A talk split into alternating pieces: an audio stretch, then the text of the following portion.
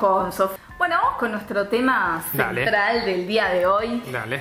La ley de economía del conocimiento, que hay bastante, mm, hay como una controversia y un debate que se está dando que esperamos aclarar o por lo menos cuestionar junto a ustedes oyentes. Sí, la, la ley de economía del conocimiento no es una extensión a la ley de promoción del software, que es una ley del 2004. Sí. Es un poco más amplia Sí. esta ley de economía del conocimiento porque promueve el uso de, de la tecnología in- intensiva, digamos, en diferentes actividades productivas y económicas, ¿no?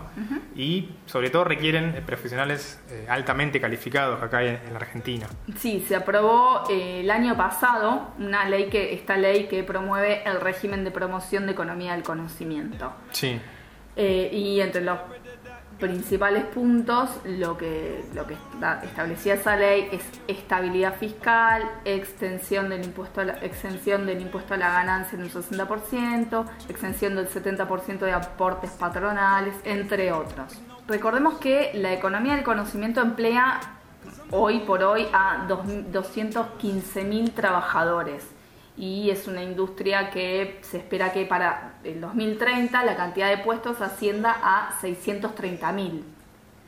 Según datos de Argencom, eh, que es una entidad que nuclea varias empresas de ese sector, el valor de las exportaciones argentinas de la economía del conocimiento en el año pasado fue de 6 mil millones de dólares. Sí, y parece un montón, y es un montón, pero eh, si lo comparas en términos, digamos, relativos con cómo está el sector en otros países de la región, Argentina no creció tanto como creció, por ejemplo, Chile, Uruguay, Brasil. Así que eso es lo que reclama, eh, digamos, la- esta entidad Argencom, como que hace, está ahí como, che, aceleren, eh, que, que, que salga esta ley, porque así podemos exportar más y crecer más, eh, y para que Argentina no pierda tanta ventaja comparativa con, con dentro de la región. Sí, recordemos que cuando hablamos de economía y conocimiento eh, va a impactar sobre todo para tener así un- una idea en áreas como la biotecnología, Sí. estamos hablando de la industria audiovisual y videojuegos, Sí. la inteligencia artificial, las impresiones 3D, la nanotecnología, la robótica, la industria espacial y satelital, los servicios profesionales para exportación como consultorías y asesoras contables y, eh, y el desarrollo de software. O sea, por eso es una ley más amplia. Sí, sí, sí, sí. Y lo que pasó es que, acuérdate que te dijimos recién que en mayo del año pasado se aprobó esta ley. En febrero se comenzó una discusión para hacerle modificaciones a esa ley. Claro, porque, es el, nu- porque como la ley la aprobó este, el gobierno anterior con Macri, al asumir Alberto Fernández, eh, retoma nuevamente la ley, Sí. la considera y plantea hacerle modificaciones. Sí, que son recontra necesarias. Y ahora vamos a ver por qué. Sí. Por ejemplo, ¿no? Vamos a puntearte algunas de las, de, de las modificaciones que le hicieron en, en febrero y que también estuvieron discutiendo en la, en la comisión la semana pasada. Sí, Una es, eh, bueno, eh, por lo menos las empresas tienen que tener dos de los siguientes requisitos. El 70% de la facturación para las actividades promovidas, invertir en capacitación hasta el 8% de la masa salarial o en la investigación y desarrollo hasta el 3% de su facturación y exportar entre el 4 y el 13% de sus ingresos. sí. En cuanto a contribuciones patronales, va a haber un bono fiscal por el 70% de los empleados afectados Sí, eh, el tope es de 3.745 personas sí. de las empresas, ¿no? En cuanto a impuestos, va a haber una quita del 60% de las ganancias para las actividades promovidas. En los impuestos al exterior serán gastos deducibles y no crédito fiscal. Y las exportadoras eh, no tendrán retenciones ni percepciones de IVA. Claro. En cuanto a revalidación, van a tener que demostrar cada dos años que avanzaron en el desarrollo de innovación, en innovación y desarrollo, en capacitaciones y en ventas al exterior. Sí. Van a tener beneficios adicionales como un bono fiscal del 80% en lugar del 70%, pero tiene que contratar este, empleados, de zonas, empleados en zonas desfavorables Sí, o esto con es menos desarrollo relativo. Discúlpame, esto también es importante, es- es- lo que decías anteriormente es re importante, Sí. pero esto también, digamos, se, se le da como una vuelta de tuerca sí. eh, y lo que dicen es, bueno, si emplean a personas que, que viven en zonas desfavorables o a, si emplean a más mujeres o a personas con discapacidades o ca- capacidades distintas eh, y si emplean también a personas trans travestis también van a, van a acceder a estos beneficios adicionales. Este punto es importante, ¿eh? acá hay un punto donde hay una perspectiva de género dentro de la ley, es importante que lo hayan visto. Sí, en la modificación que están Exacto, la implementando ¿no? en la ley. Sí.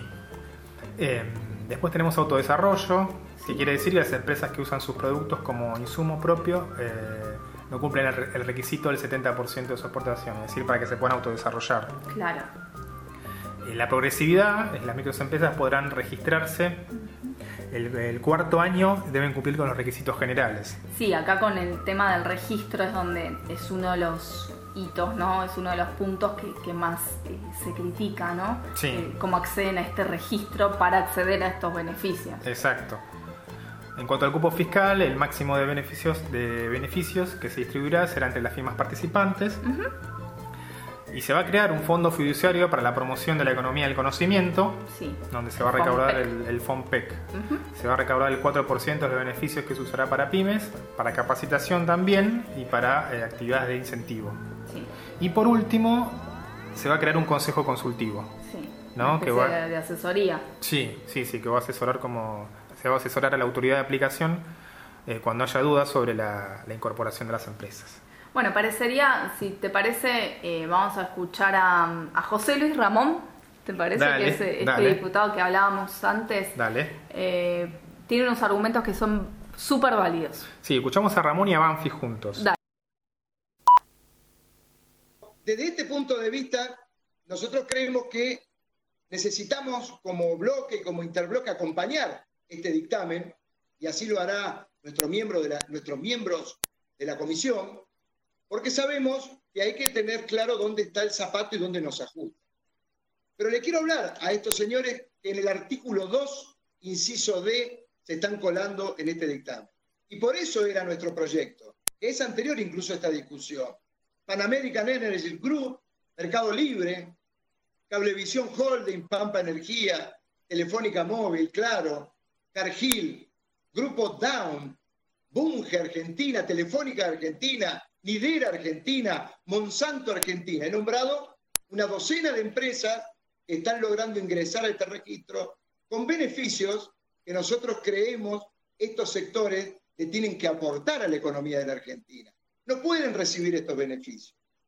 Será el momento en otra oportunidad. Hoy necesitamos que se lleve adelante porque sabemos también que el software, el desarrollo, sobre todo que ha tenido desde que se sancionó la ley, un desarrollo tremendo en nuestra Argentina y los ingresos que significa para nuestra provincia y para nuestra nación son importantísimos. Pero, señores, que se apoderan de cada una de las actividades económicas que nos permiten desarrollar. En pos Cierre, diputado. de trabajo que da, en pos de la cantidad de ingresos que genera para la Argentina no puede seguir el Estado argentino solventando a un pequeño grupo de empresas que son gigantes por tan solo contar este puñado que acabo de nombrar. Lo que primero pensamos fue en trabajar, reunirnos y conocer cómo les afectaba al sector, a este sector de la industria, justamente en, sin prever lo que venía, que era una pandemia, ¿no? Estamos hablando de enero y febrero, cuando se presentó el proyecto de parte del Ejecutivo, y en donde nosotros observamos que le faltaban, que le faltaba mucho, que le faltaba mucho para entender justamente que esta ley debe ser una ley que promueva el empleo calificado, que promueva la capacidad de generar recursos, recursos humanos principalmente, para que puedan ser exportables también y que puedan ser un apoyo y una inversión en todo este sector tecnológico, tanto nacional como internacional. Y en ese sentido trabajamos en un proyecto alternativo, cómo deberíamos complementar aquellas cuestiones que veíamos que faltaban. Hablamos con las empresas, hablamos con las cámaras, hablamos con programadores y desarrolladores, porque esta no es una ley para las grandes empresas. La verdad, las grandes empresas, muchas de ellas ya están hechas. Acá lo que tenemos que pensar es, por ejemplo, en, Tomás Chernov, que tiene una empresa de 3D, que es un emprendimiento y que hoy ha reconstituido su planta principalmente para asistir y abastecer el sistema de salud con la impresión de máscaras 3D. Eso es economía del conocimiento. Y la capacidad y la audacia que tiene este sector de invertir es lo que necesita la Argentina en la situación que está viviendo hoy la Argentina. Por eso me parece que hoy nos encontramos en una situación de beneficios mutuos. El trabajo que nosotros pudimos hacer conjuntamente con el oficialismo, con el Ministerio de la Producción, en donde pudimos establecer algunas pautas que fueron aceptadas y entendiendo cuál era la necesidad, no solo en el marco de la ley, sino también en el marco de la pandemia, para que esta ley sea implementada inmediatamente. Bueno, el debate está dado entre más o menos cómo vamos cambiando nuestra matriz productiva, ¿no? En un país que siempre fue agroexportador, con una incipiente industrialización, un modelo que al menos desde lo sustentable está diciendo basta. Sí. Eh, resulta que hoy lo que está en jaque es eso, ¿no? Lo que se está planteando es bueno, nuestra propia matriz productiva como Argentina, como país. Pensemos que hoy en día Mercado Libre vale 26 veces más que IPF. es un montón. Es terrible. Eh, y por otra parte, Argentina está en crisis económica y necesita dólares, necesita reactivarse, necesita recurrir a, sectores más dinámicos. Y en este caso podría ser eh, un ingreso importante de, de divisas, ¿no? Entonces, eh, ¿qué hacemos? ¿Los favorecemos impositivamente para que crezcan o les cobramos ahora los dólares que necesitamos? ¿Sí? Porque en ese caso, ¿quién asume este beneficio impositivo y a qué costo? Porque también lo que se le está, se le está dando es como mucho beneficio, ¿no? Pero también es un sector que necesita crecer. Entonces, ¿es lo mismo una pyme que Mercado Libre? No. No. Evidentemente no. Entonces no se puede cobrar lo mismo. Y porque parten además de situaciones completamente distintas. Una pyme que, quiere desarrollarse ahora, ¿cómo compite contra? O sea, no le puedes establecer el mismo eh, criterio que con Mercado Libre, que ya es un pulpo gigante imparable. Claro, ahí es lo que se va a jugar en la ley, ¿no? Entonces, bueno, el debate está dado, amigues. no sé qué les pareció lo que decía Ramón, muy coherente, y lo que dice también Banfi, ¿no? Sí, sí, sí. Y también lo que nosotros pensamos en relación a un artículo que escribió la, la politóloga y periodista especializada en comunicación en política digital, que es Natalia Suazo. Ella escribió una nota que se publicó en Infoba en septiembre del año pasado, y se llama Los desafíos tecnopolíticos del próximo gobierno. ¿no? Ella ya hace una serie de, reflexiones sobre cuáles son los desafíos a nivel de, leyes eh, en lo que es la tecnología y todo el proceso, el aspecto digital. Eh, es un temón, es, un, es algo que verdaderamente hay que, hay que plantearlo ahora, es un desafío gigante el que tiene este gobierno, que se le suma a todos los desafíos que tiene, ¿no? Sí, sin duda, sí. Pero cómo, cómo desarrolla o, qué, qué, parte toma para impulsar el desarrollo tecnológico, es como... Más en este contexto. Es como... Sí, sobre todo en este contexto, ¿no? De donde escuchamos mucho la palabra teletrabajo, trabajo remoto y cómo los procesos digitales van tomando todo, ¿no? Sí. Eh, lo que plantea Suazo y al que nosotros también eh, discutimos y, pensamos es, está bueno, bueno, pensemos una ley, ahora ella dice, eh, ¿alcanza solamente con que haya excepciones de impuestos, se eliminen impuestos? No. ¿Por qué no se piensa un poco más abarcativamente y se piensa qué desarrollo tecnológico quiere el país? ¿No? Y para eso habría que incluir a las universidades, a los centros de información y desarrollo, eh, qué problemas de desarrollo tenemos que resolver, qué sectores públicos y privados deben cooperar para poder hacerlo. Son preguntas que, que, tendrían que ir orientando este mapa este mapa de, lo que es la economía del conocimiento. Sí, y cómo trabaja el sector público con el privado, ¿no? Cómo van eh, trabajando articuladamente y de manera armoniosa para que no se coman uno con el otro, digamos, que, los dos crezcan eh, de una manera, digamos, como que beneficiosa para las dos partes. Para las dos partes, sí. Para vos, que seguís tirando donde dice empuje, escuchó la servilleta, todos los sábados de 20 a 21 por Radio Arroba.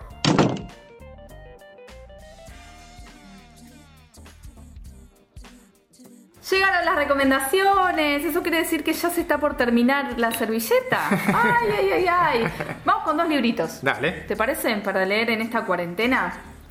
Tengo dos libros muy lindos para recomendarte.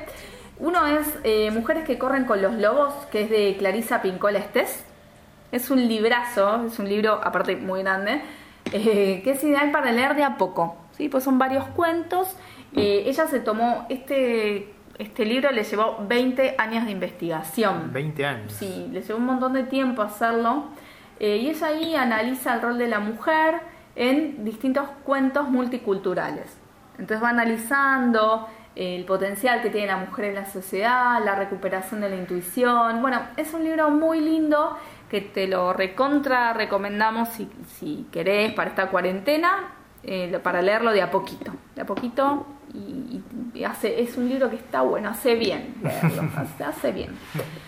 Eh, y después otro que se llama, eh, es de Tamara Tenenbaum, que se llama El fin del amor.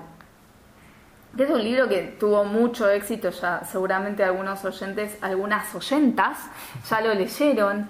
Eh, ella es licenciada en filosofía, es docente y periodista.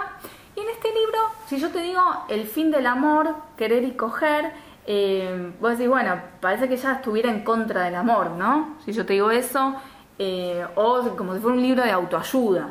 Pero no, no, no, no, nada más alejado. Ella lo que está cuestionando es la idea del amor romántico